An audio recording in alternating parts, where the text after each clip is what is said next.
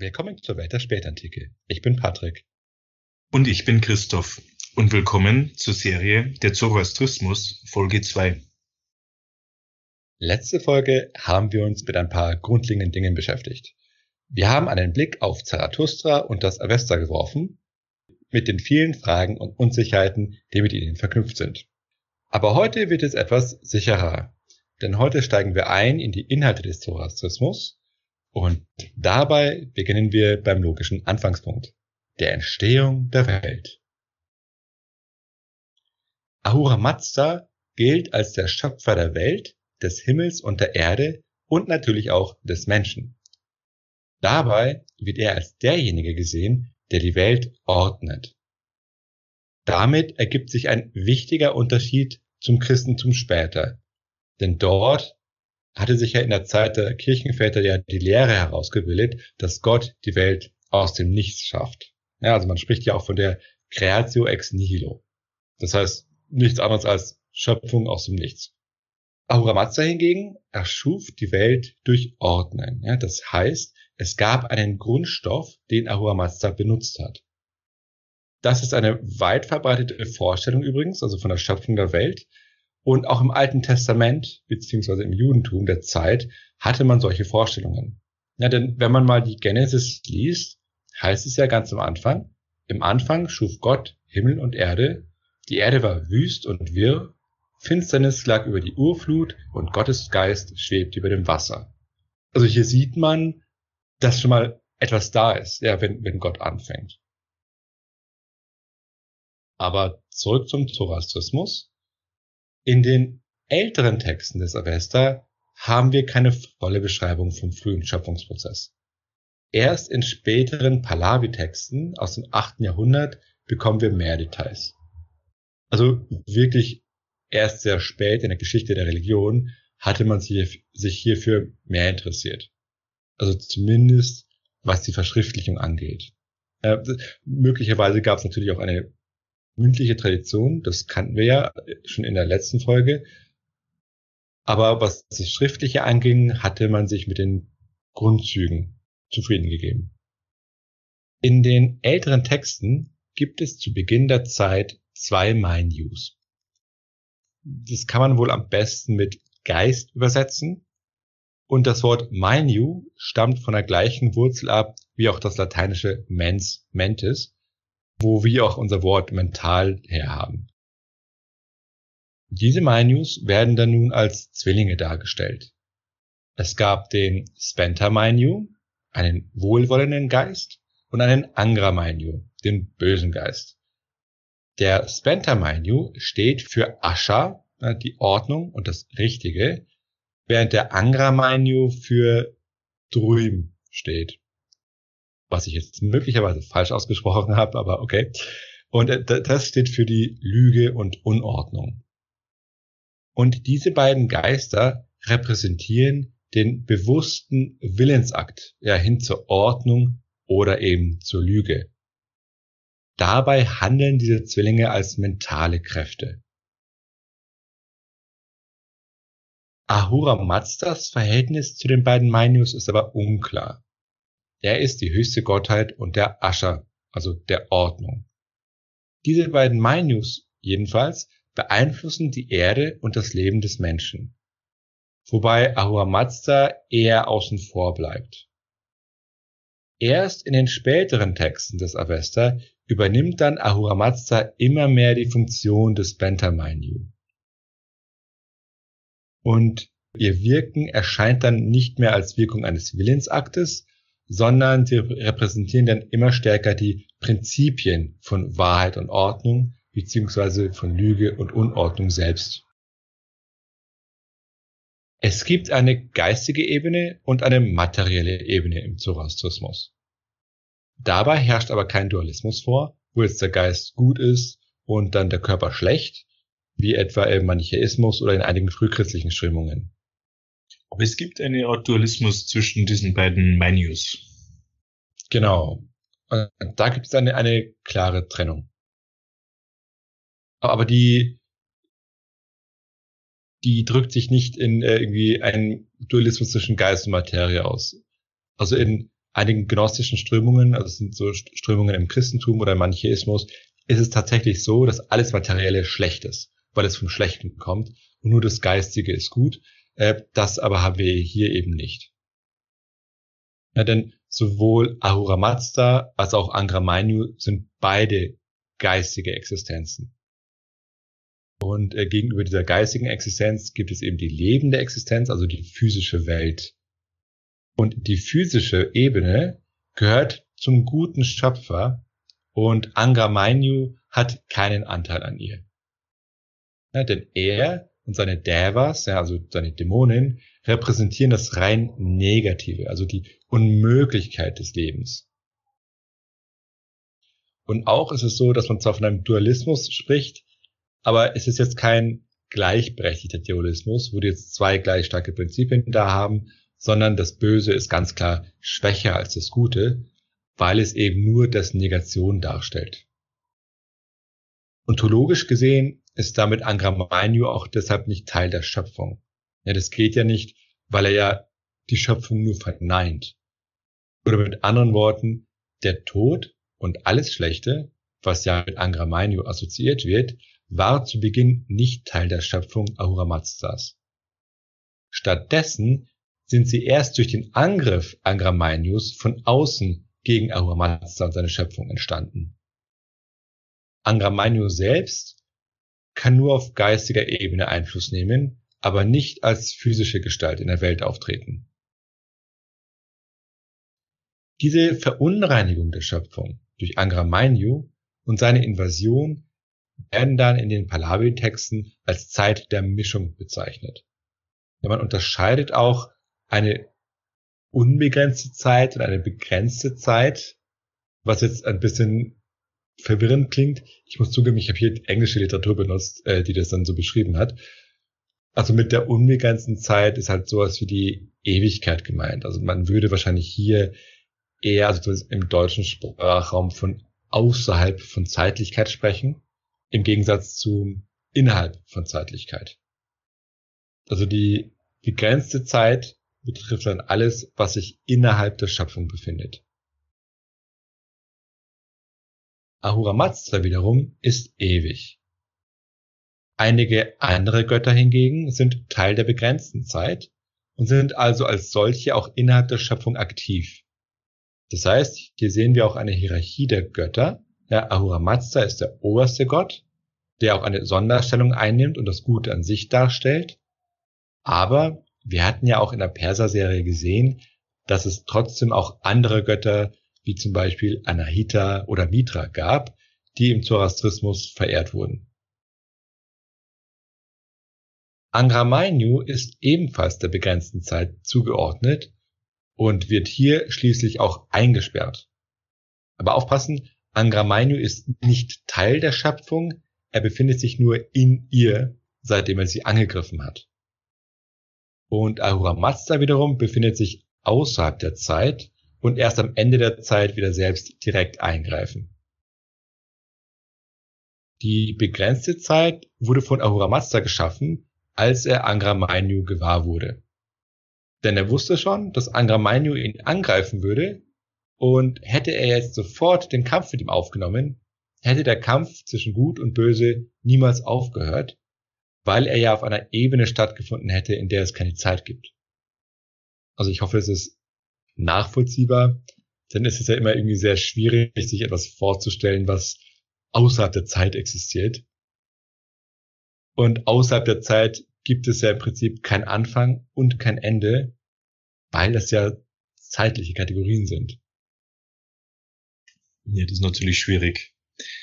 Also man kann eigentlich äh, sagen, philosophisch gesehen hat ähm, Ahura Mazda viele Eigenschaften eines ähm, Christ äh, des christlichen Gottes oder eines philosophischen Gottes.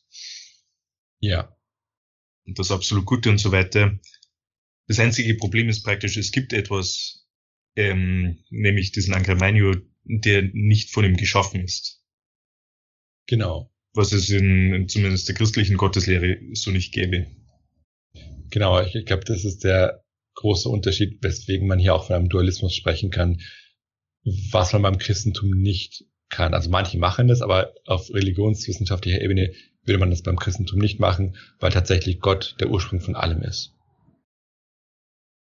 Okay, dann die Unterbrechung der unbegrenzten Zeit und die Schöpfung der Zeit stellt im Prinzip den Beginn der Konfrontation dar. Die Schöpfung selbst lässt sich dann jetzt in verschiedene zeitliche Phasen einteilen. Die früheste Phase, die wir jetzt gesehen haben, okay, die Zeit wird jetzt geschaffen und Maura Mazda sieht Angra Mainyu. Diese frühe Phase dauert 3000 Jahre. Ahura Mazda bot dann Angra Mainyu an, sich an einer guten Schöpfung zu beteiligen. Aber, weil Angra Mainyu ja unwissend war und schlecht, war ihm nicht bewusst, dass es sich um ein ehrliches Angebot gehandelt hatte und stattdessen hielt er das für ein Zeichen der Schwäche. Das ist ja ein tatsächliches Problem. Ja, das kennen wir auch in der heutigen Welt oder im Alltag. Es gibt einen Konflikt. Der eine reicht einem die Hand und der andere denkt sich, ah, okay, das ist ja ein Zeichen der Schwäche. Dann werde ich erst recht nicht äh, die Hand ergreifen, weil ich ja gewinne. Und Angra Mainyu erklärte deshalb, dass er die Schöpfung vernichten will. Ahura Mazda wusste das natürlich, weil er selbst weise ist. Und deshalb hat er extra eine Falle vorbereitet für Angra Mainyu. Ahura Mazda schlägt nämlich ein Duell vor, das in der Schöpfung für die nächsten 9000 Jahre stattfinden soll. Angra Mainyu sieht darin kein Problem und sagt zu. Und so fand er dann letztendlich Eingang in die Schöpfung und befand sich auf diese Weise in der begrenzten Zeit. Und dadurch kann dann der Kampf auch ein Ende finden, ja, was jetzt innerhalb dieser Zeitlichkeit sich äh, alles verhält. Und natürlich endet der Kampf schließlich mit der Vernichtung Angra Mainyus. Aber das passiert erst ganz am Ende der Schöpfung eben. Und mit diesen ersten 3000 Jahren endet dann schon die erste Phase der Schöpfung. Okay, also es ist praktisch Angermanius Fehler gewesen, äh, irgendwelchen Regeln zuzustimmen. Und dadurch ist er, äh, hat er sich der Zeitlichkeit ausgesetzt. Genau. Also im Prinzip seine, seine, seine, seine Torheit hat dazu geführt. Durch ein Gebet von Ahura Mazda schläft dann Angra Mainyu für die nächsten 3000 Jahre ein. Ja, währenddessen macht sich dann Ahura Mazda weiter an die Schöpfung. Und mit dem 3000-jährigen Schlaf endet dann die zweite Phase der Schöpfung. Ja, das heißt, im Prinzip befinden wir uns jetzt schon in der zweiten Hälfte der Schöpfung dadurch. Also maximal 6000 Jahre vor uns. Richtig. Und ganz genau genommen sogar noch weniger, denn es geht dann noch weiter. Zu Beginn des dritten Zyklus erwacht dann Angra Mainyu durch die Dämonin Je. Oder Je, oder wie auch immer man sie ausspricht. Und die weckt ihn nämlich auf. Bei ihr handelt es sich um die primordiale Prostituierte, also die, die Urprostituierte schlechthin, also die Urhure, was viel lustiger klingt. Und Angra Mainyu dringt nun in die Schöpfung mit seinen Dämonen ein und setzt so die begrenzte Zeit in Bewegung. Also konkret bedeutet das, dass nun die Sterne und Himmelskörper in Bewegung gesetzt werden. Und dabei, sehr wichtig, schließen und bedecken sie das Loch, über das Angramanyu mit seinen Dämonen eingedrungen ist, und sperren auf diese Weise Angramanyu und seine Dämonen in die Schöpfung ein. Diese Korrumpierung der Welt durch Angramanyu erscheint dann diesem zunächst als Sieg. Aber er ist gezwungen, jetzt aus einer Position der Schwäche herauszukämpfen, weil er sich ja jetzt innerhalb der Schöpfung befindet, aber gleichzeitig selbst keine Schöpferkraft besitzt. Und dieser dritte Zyklus endet dann mit der Offenbarung durch Zarathustra. Dumm nur, dass wir uns auch innerhalb dieser Schöpfung befinden. Ja, das stimmt natürlich. du hast mal wieder durch Sterben werden aber wir haben einen Grund zur Hoffnung. Also, okay, okay abgesehen davon, dass wir jetzt keine Zarathustra sind, aber. also im letzten und vierten Zyklus wird nun in jedem Jahrtausend einer der drei Söhne Zarathustras geboren. Und das sind übrigens auch nicht irgendwie so metaphysische oder äh, Söhne oder sonst was, sondern tatsächlich leibliche Söhne. Äh, wie genau das jetzt aber möglich ist, dass er innerhalb von 3000 Jahren noch Söhne zeugen kann, äh, das sehen wir dann nächste Folge. An dieser Stelle nur so viel. Die Zeugung der Söhne erfolgt natürlich eher etwas unorthodox und anders als wir es vom normalen Alltag kennen. Und Alltag. Letztendlich wird am Letztendlich wird am Ende des Zy letzten Zyklus Angra Mainyu besiegt. Und dann wird Ahura Mazda herabsteigen und die begrenzte Zeit wird dann ihr Ende haben und alles, also auch die gesamte Schöpfung, befindet sich dann in der unbegrenzten Zeit. Das Ganze verläuft also innerhalb von 12.000 Jahren, wobei jedes Jahrtausend unter dem Schutz eines Sternzeichens steht. Jetzt können wir natürlich rechnen. Wir hatten ja letzte Folge verschiedene Schätzungen, wann Zarathustra gelebt hat. Mhm. Ich überlege gerade, weil da gab es ja schon, also es äh, gab ja Schätzungen, wie weit gegen die, das weiß ich nicht mehr. Also auf alle Fälle über 100 vor Christus, oder? Ja, genau, das heißt, eigentlich sind wir ja kurz davor, ja, also wenn wir überlegen, wir haben ja 2000 Jahre bis Christus und dann noch irgendwie viele Jahrhunderte davor. Also, na, was wird jetzt Zeit? Äh, du wirst uns bestimmt auch sagen, was mit uns passiert. Ähm, also wenn man stirbt, bevor das alles passiert, oder das wird noch Thema sein, vermute ich mal. Genau, das sehen wir sogar noch in dieser Folge. Es gibt auch eine andere Variante der Schöpfung. Und in der steht am Anfang Zurwan. Diejenigen, die sich auch unsere Perser-Serie angehört haben, erinnern sich vielleicht noch. Wir hatten ja eine bestimmte zoroastrische Strömung erwähnt, die Zurvanismus genannt wird und die dann später aber unter den Sassaniden bekämpft wurde, aber wohl einige Verbreitung hatte. Weil jetzt unklar ist, wie lange und wie stark. Aber hier sieht man da die, äh, die, den Ursprung dieses Zurvanismus. Und hier war das so, dass es ganz am Anfang eben nur Zurvan gab und der wollte einen Sohn haben. Und zu diesem Zweck schuf er ein Opfer und brauchte dafür tausend Jahre. Hätte sie eine Frau genommen, wäre es wahrscheinlich schneller gegangen. Ja, aber, aber am Anfang nur ganz allein. Stimmt, stimmt. Und das war die Schwierigkeit. Und er hatte jedoch Zweifel ja, bei diesem Opfergang, äh, ob es überhaupt klappt, was ja nachvollziehbar ist, wenn man sich anschaut, wie lange es gedauert hat. Und aus diesem Opfer ging dann schließlich Ahura Mazda hervor. Aber aus seinem Zweifel ging dann Angra Mainyu hervor. Also da sieht man auch nochmal, wie sehr Angra Mainyu eben die reine Negation darstellt. Ja, das war die Befürchtung, dass, äh, dass es nicht klappen könnte. Also dieses rein Negative. Und die restliche Schöpfungsgeschichte verläuft dann genauso wie die erste Variante. Also nur der Ur-Ursprung ist ein bisschen anders.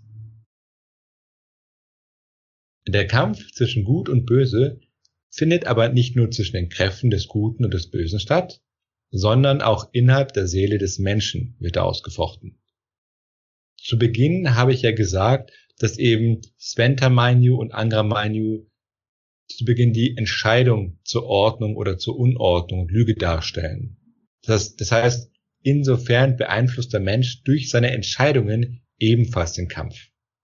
Und das ist ein wichtiger Aspekt, der sich durch den ganzen Zoroastrismus zieht. Das heißt, die Menschen sind selbst unmittelbar Teil des Endkampfes Gut gegen Böse. Das ist ja was anderes als das beim Christentum zum Beispiel. Ja, da können ja Menschen zwar auch gut sein oder böse, aber sie haben jetzt keinen Einfluss auf den, den Sieg gegen das Böse. Also hier in, im Zoroastrismus ist es tatsächlich so, dass es noch nicht klar ist, wie der Kampf ausgeht. Oder dass äh, jedermanns Entscheidung praktisch äh, das beeinflussen kann. Also im Prinzip ist es schon klar, ich hätte ja gesagt, Angra Mainyu wird am Ende vernichtet werden, aber die Menschen leisten selbst einen unmittelbaren Beitrag. Also man gesteht ihnen zu, dass ihr, ihr gutes Leben oder dass sich halt auch entsprechend den Riten verhalten, dass das mit dazu führen wird.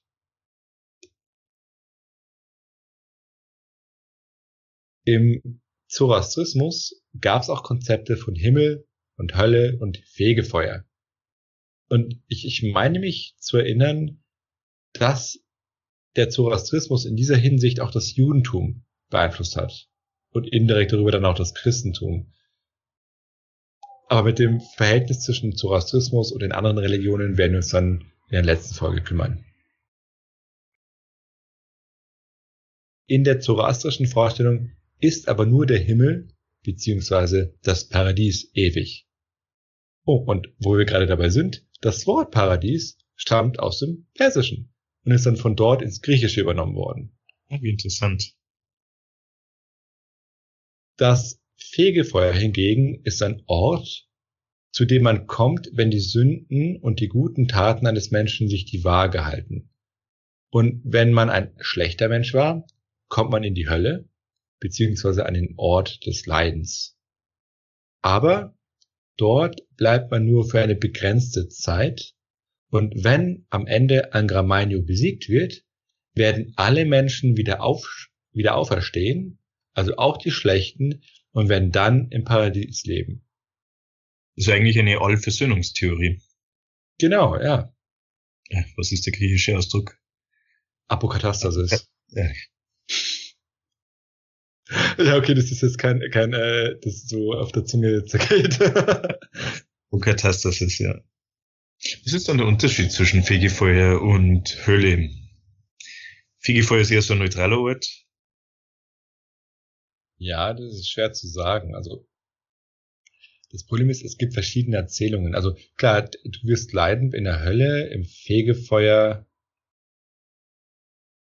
Ja, das habe ich nicht so genau gelesen. Das, es gibt doch leichte Widersprüche, denn du hast zum Beispiel ähm, später noch eine Erzählung, auf die gehe ich noch ein, die wiederum ein bisschen anders ist, wo, man, wo dann dargestellt wird, was mit den Menschen passiert und äh, ähm, wie das Leid stattfindet.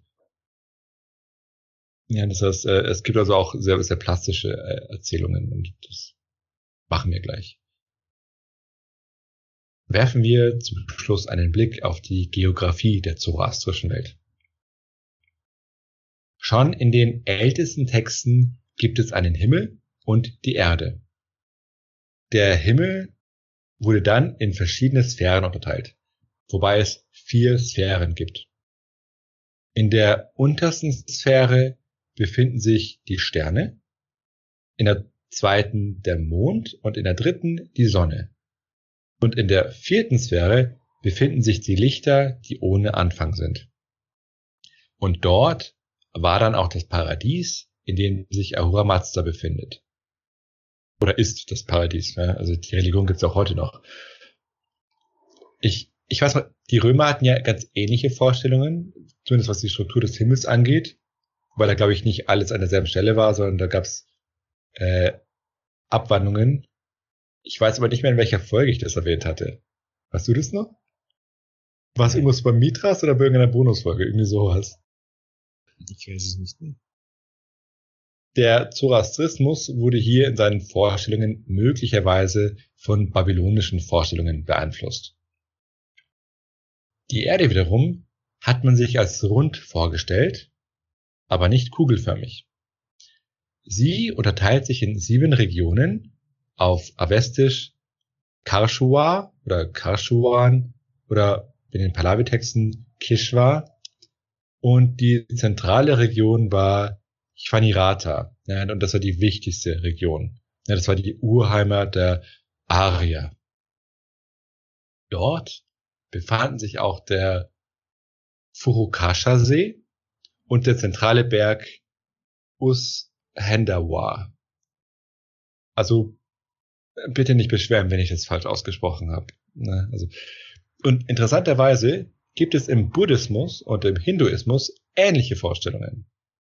Dort ist die Welt in sieben Dvipas unterteilt, ebenfalls mit einem zentralen Berg Meru oder Sumeru in der Region Jambudvipa was ich wahrscheinlich auch falsch ausgesprochen habe, aber egal. Und wahrscheinlich hat diese mythologische Geografie einen gemeinsamen indo-arischen Ursprung. Und wenn man auch geografisch schaut, der wo Indien und Iran liegen, das ist ja direkt nebeneinander. Vor allem, wenn man sich das historische Persien anschaut, dann grenzt das dann wirklich direkt an Indien. Man sieht auch sehr starke persische Einflüsse. Ein Pahlavi-Text aus dem 9. Jahrhundert erwähnt auch den Berg Harburz oder avestisch Hara Berezaiti, der 800 Jahre lang gewachsen ist, während die anderen Berge nur 600 Jahre lang wuchsen. Und das Wachstum erfolgte nämlich auf folgende Weise. In den ersten 200 Jahren wuchs der Berg und erreichte dann die Sphäre der Sterne. In den nächsten 200 Jahren den Mond und in den nächsten 200 Jahren die Sonne und am, Ende erreichte er dann die letzte Sphäre. Ein weiteres gemeinsames indo-iranisches Erbe ist der Ort des Sees Vurukasha und seinem mythischen Baum im Süden von Chwanirata. Dem entspricht der Jambu-Baum südlich vom Berg Meru in der indischen Kosmographie. In einer frühen iranischen Entwicklung wurde der Raum der Arya herausgestellt. Der Arianam Vaja, Pahlavi Iran-Mess. Ja, der, der sieht man hier ist Iran, also das ist im Prinzip der Iran. Das war aber nicht gleichbedeutend mit der Heimat der Arier, sondern das war das Heimatland Zarathustras.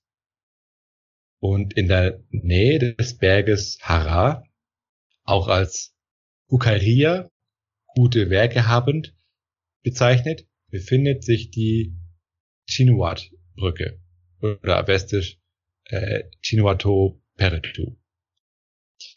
Von hier gelangen die Seelen der Menschen in den Himmel oder die Hölle. Das ganze Gebiet, das hier beschrieben wird, lehnt sich ja stark an den Hindukusch an. Ja, wenn man drüber nachdenkt, äh, ist es ja auch verständlich, wenn man sich die, die Mächtigkeit dieses Gebirges äh, anschaut. Und es ist ja genau die Region. Da, da sieht man, wie die Mythen sehr stark durch die tatsächliche Geografie einfach geprägt sind. Und hinzu kommt noch dann die Gegend äh, um Sistan und Pamir, die praktisch identifiziert wird mit diesen mythischen Orten. Und in interessanterweise verlagerte sich schon zu sasanidischer Zeit dieses mythische Gebiet nach Westen, wo es dann eher in der Region von Armenien bis zum Hindukusch lag. Ja, das heißt, man hatte reale Gebiete mit diesen mythischen Gebieten identifiziert. Wobei dann zuerst der Raum um den Hindukusch im Vordergrund stand und zu späterer persischer Zeit auch Gebiete unter sasanidischer Herrschaft mit einbezogen wurden. Die verschiedenen Berge, die im Avesta beschrieben werden, sind alle mit dem Chvarana verbunden. Ja, das Chvarana hatte ich ja schon in der Perser-Serie erwähnt. Dabei handelt es sich um einen mystischen Glanz oder auch ein Heil. Und das war es auch, das die Berge überhaupt zum Wachsen brachte. Einige Texte geben an, dass das Gebirge ein Ergebnis des Angriffs durch Angra Mainyu war. Und letztendlich, wenn dann die Dämonen besiegt sind, werden die Berge sich wieder in flaches Land verwandeln und aus den Bergen wird dann am Schluss aus geschmolzenem Metall sprießen. Die wiedererweckten Menschen werden dann darin baden, wobei die Guten ohne Schaden sind, während die Bösen dann Schmerzen erleiden. Aber nach drei Tagen werden alle gereinigt sein und dann zum Paradies zugelassen. Das heißt, es lohnt sich durchaus, äh, ein guter Mensch zu sein, auch wenn man später eh ins, in den Himmel kommt. Und derselbe Fluss wird auch den Himmelsdrachen Gozir vernichten. Also wir sehen, es gibt auch diese, diese starke Gestalt eines Drachens. Und was interessant ist, diese prominente Rolle von Drachen und dass sie dann natürlich von Helden besiegt werden müssen, scheint eine sehr alte Geschichte zu sein. Also die wahrscheinlich sogar bis in indoeuropäische Zeiten zurückreicht. Der Linguist Calvert Watkins hat ein Buch geschrieben, How to Kill a Dragon, der dann die verschiedenen Mythen in den indoeuropäischen Sprachen untersucht und gleichzeitig auch die, die poetische Tradition und so weiter also für jemanden, der sich jetzt für diese wirklich sehr weit, sehr weit zurückliegende Zeit interessiert, kann man das Buch empfehlen. Wobei man eine kleine Warnung machen muss, dass es nicht laienfreundlich geschrieben ist. Also es ist ein Fachbuch. Und das Bild von den Bergen, die wieder dem Erdboden gleich werden, ist ebenfalls ziemlich alt. Also schon Plutarch, also wir sprechen hier vom ersten Jahrhundert nach Christus, erwähnt diese Vorstellungen bei den Iranern. So viel zur Erde. Wie sah es im Himmel aus? Wir hatten ja eben schon erwähnt, es gab vier Sphären und die Sonne und der Mond waren göttliche Wesen, die auch ihre eigenen Hymnen hatten. Und wenn ich es richtig in Erinnerung habe, war es der erste Schöpfungsbericht in der Bibel, also der Schöpfungsbericht mit den sechs Tagen, eine theologische Kritik an solchen Vorstellungen. In der Bibel ist es ja so, äh, die Planeten, die Sonne etc. werden ja von Gott geschaffen. Das heißt, die Autoren wollen damit klar festhalten, dass es sich bei ihnen um Geschöpfe handelt und eben nicht um Götter oder göttliche Wesen, wie jetzt bei benachbarten Religionen. Und dieser Text ist dann auch, auch interessanterweise später entstanden als den, als der Text mit der Geschichte von Adam und Eva. Und diese Sechs-Tage-Geschichte ist eine Reaktion mit dem Kontakt der Juden mit babylonischen Vorstellungen während der sogenannten babylonischen Gefangenschaft. Das muss man sich sowieso immer im Hinterkopf behalten, dass das Ganze nicht in einem Vakuum geschieht. Genau, also ja, das ist sehr wichtig. Solche Texte werden geschrieben in Antwort auf, auf andere Einflüsse. Übrigens, was Oder? das, äh, Entschuldigung, was das mit den Bergen und den Tellern angeht, da gibt es auch, auch eine Stelle in Jesaja.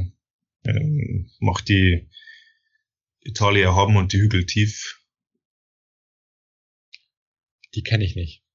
Ich kenn's, also ich kenn's, weil das äh, von, von Händels Messias äh, ein, äh, eine Arie ist. Ah. Ja, okay, ist es. Ja, stimmt, da wird ja auch wieder alles eingeebnet dann. Ja, die Talia haben und die Hügel tief. Ja.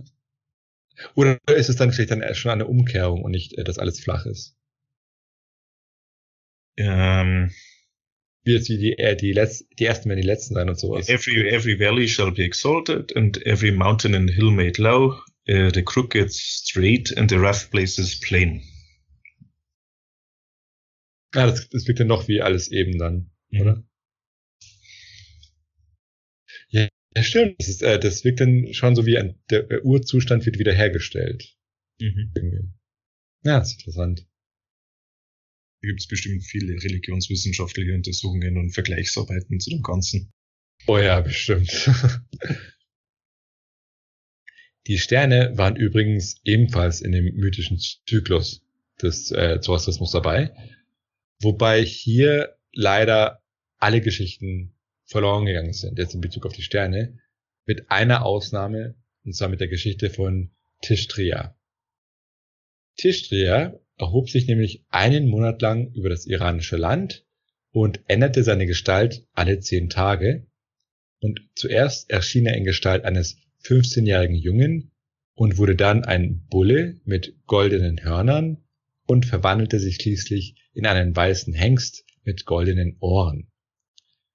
Als Hengst bat er nun die Menschen, Opfer für ihn darzubringen und näherte sich dann dem Vrukasha-See. Dort stieß er dann auf den Dämon Apuasha, der wiederum die Gestalt eines schwarzen Hengstes angenommen hatte und die Wasser in Gefangenschaft hielt. Die beiden Hengste kämpften nun gegeneinander um den See und Tishtria unterliegt. Daraufhin ist er gezwungen, den See zu verlassen und dann erklärt Anyasata, dass er zu schwach war, weil die Menschen ihnen zu wenig Opfer dargebracht haben. Also Nyazata ist auch so eine so ein guter Geist, eine positive Gestalt. Und dann, zu dem Zeitpunkt, bringt ihn dann Ahura Mazda ein Opfer dar und daraufhin kämpft er erneut gegen den Dämon und gewinnt dieses Mal. Daraufhin betritt er dann den See und der Stern Sirius steigt aus dem See auf, wobei Sirius der Anführer der astralen Armee wird und gegenüber den Sternen die gleiche Rolle einnimmt wie Zarathustra unter den Menschen. Also auch in eine so interessante mythische Erzählung, wobei ich die Geschichte ein bisschen abgekürzt habe. Ja, also die im Original hatte sie natürlich noch viel mehr Details die ich jetzt weggelassen habe, weil sonst, glaube ich, zu viel wird. Aber in dieser Geschichte kann man auch indirekt sehen, welche wichtige Rolle eben auch die Menschen im Kampf zwischen Gut und Böse spielen. Ja, denn hier war es ja so, dass sie mit ihrem Opfer einen unmittelbaren Einfluss hatten auf die Kräfte des Guten, wobei sie dann leider nicht genug geopfert haben, aber hier sieht man den direkten Zusammenhang. Was die Planeten angeht, hatten auch sie einen Platz in der zoroastrischen Kosmologie. Der ist aber etwas komplizierter. Ne? Also die fünf Planeten, die mit dem Auge erkennbar sind, tragen die Namen wichtiger Gottheiten. Dabei wurden die Iraner wahrscheinlich von den Babyloniern beeinflusst, ebenso wie die Griechen übrigens. Und sie haben dann den Planeten die Namen iranischer Gottheiten gegeben, die mit den babylonischen Göttern korrespondierten. Später aber wurden dann die Planeten als Dämonen identifiziert, wobei sie aber die Namen der Götter beibehalten haben. Ne, den, die Namen hatten ja aber schon so etabliert. Und diese Umdeutung der Planeten war jetzt auch nicht ohne Widersprüche, weil wir zum Beispiel immer noch einige Hymnen für die Planeten erhalten haben. Also hier sieht man, dass eben so eine Religion so, so ein organisches Gebilde ist, das einfach wirklich wächst.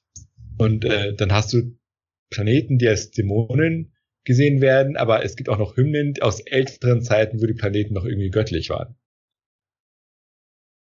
Okay. Damit sind wir ans Ende dieser Folge angelangt. Wir haben gesehen, wie die Welt entstanden ist und natürlich genauso wichtig, wie sie enden wird.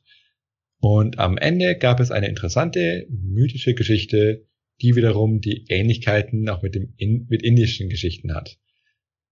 Wir sehen also, die Wurzeln der iranischen Vorstellungswelt waren sehr alt. Wie, wie gesagt, ich hatte ja gesagt, geht schon auf indo-iranische beziehungsweise dann indo-europäische Zeiten zurück. Und das Ende dieser Folge ist im Prinzip eine gute Überleitung zur nächsten Folge, weil wir uns dann dort verstärkt mit unterschiedlichen Mythen und Erzählungen beschäftigen werden. Wie immer hoffen wir, dass euch die Folge gefallen hat. Dann lasst doch ein Like da oder ein Abo bei YouTube oder Patreon oder ein Trinkgeld bei Coffee. Ansonsten bis zur nächsten Folge. Bis zur nächsten Folge.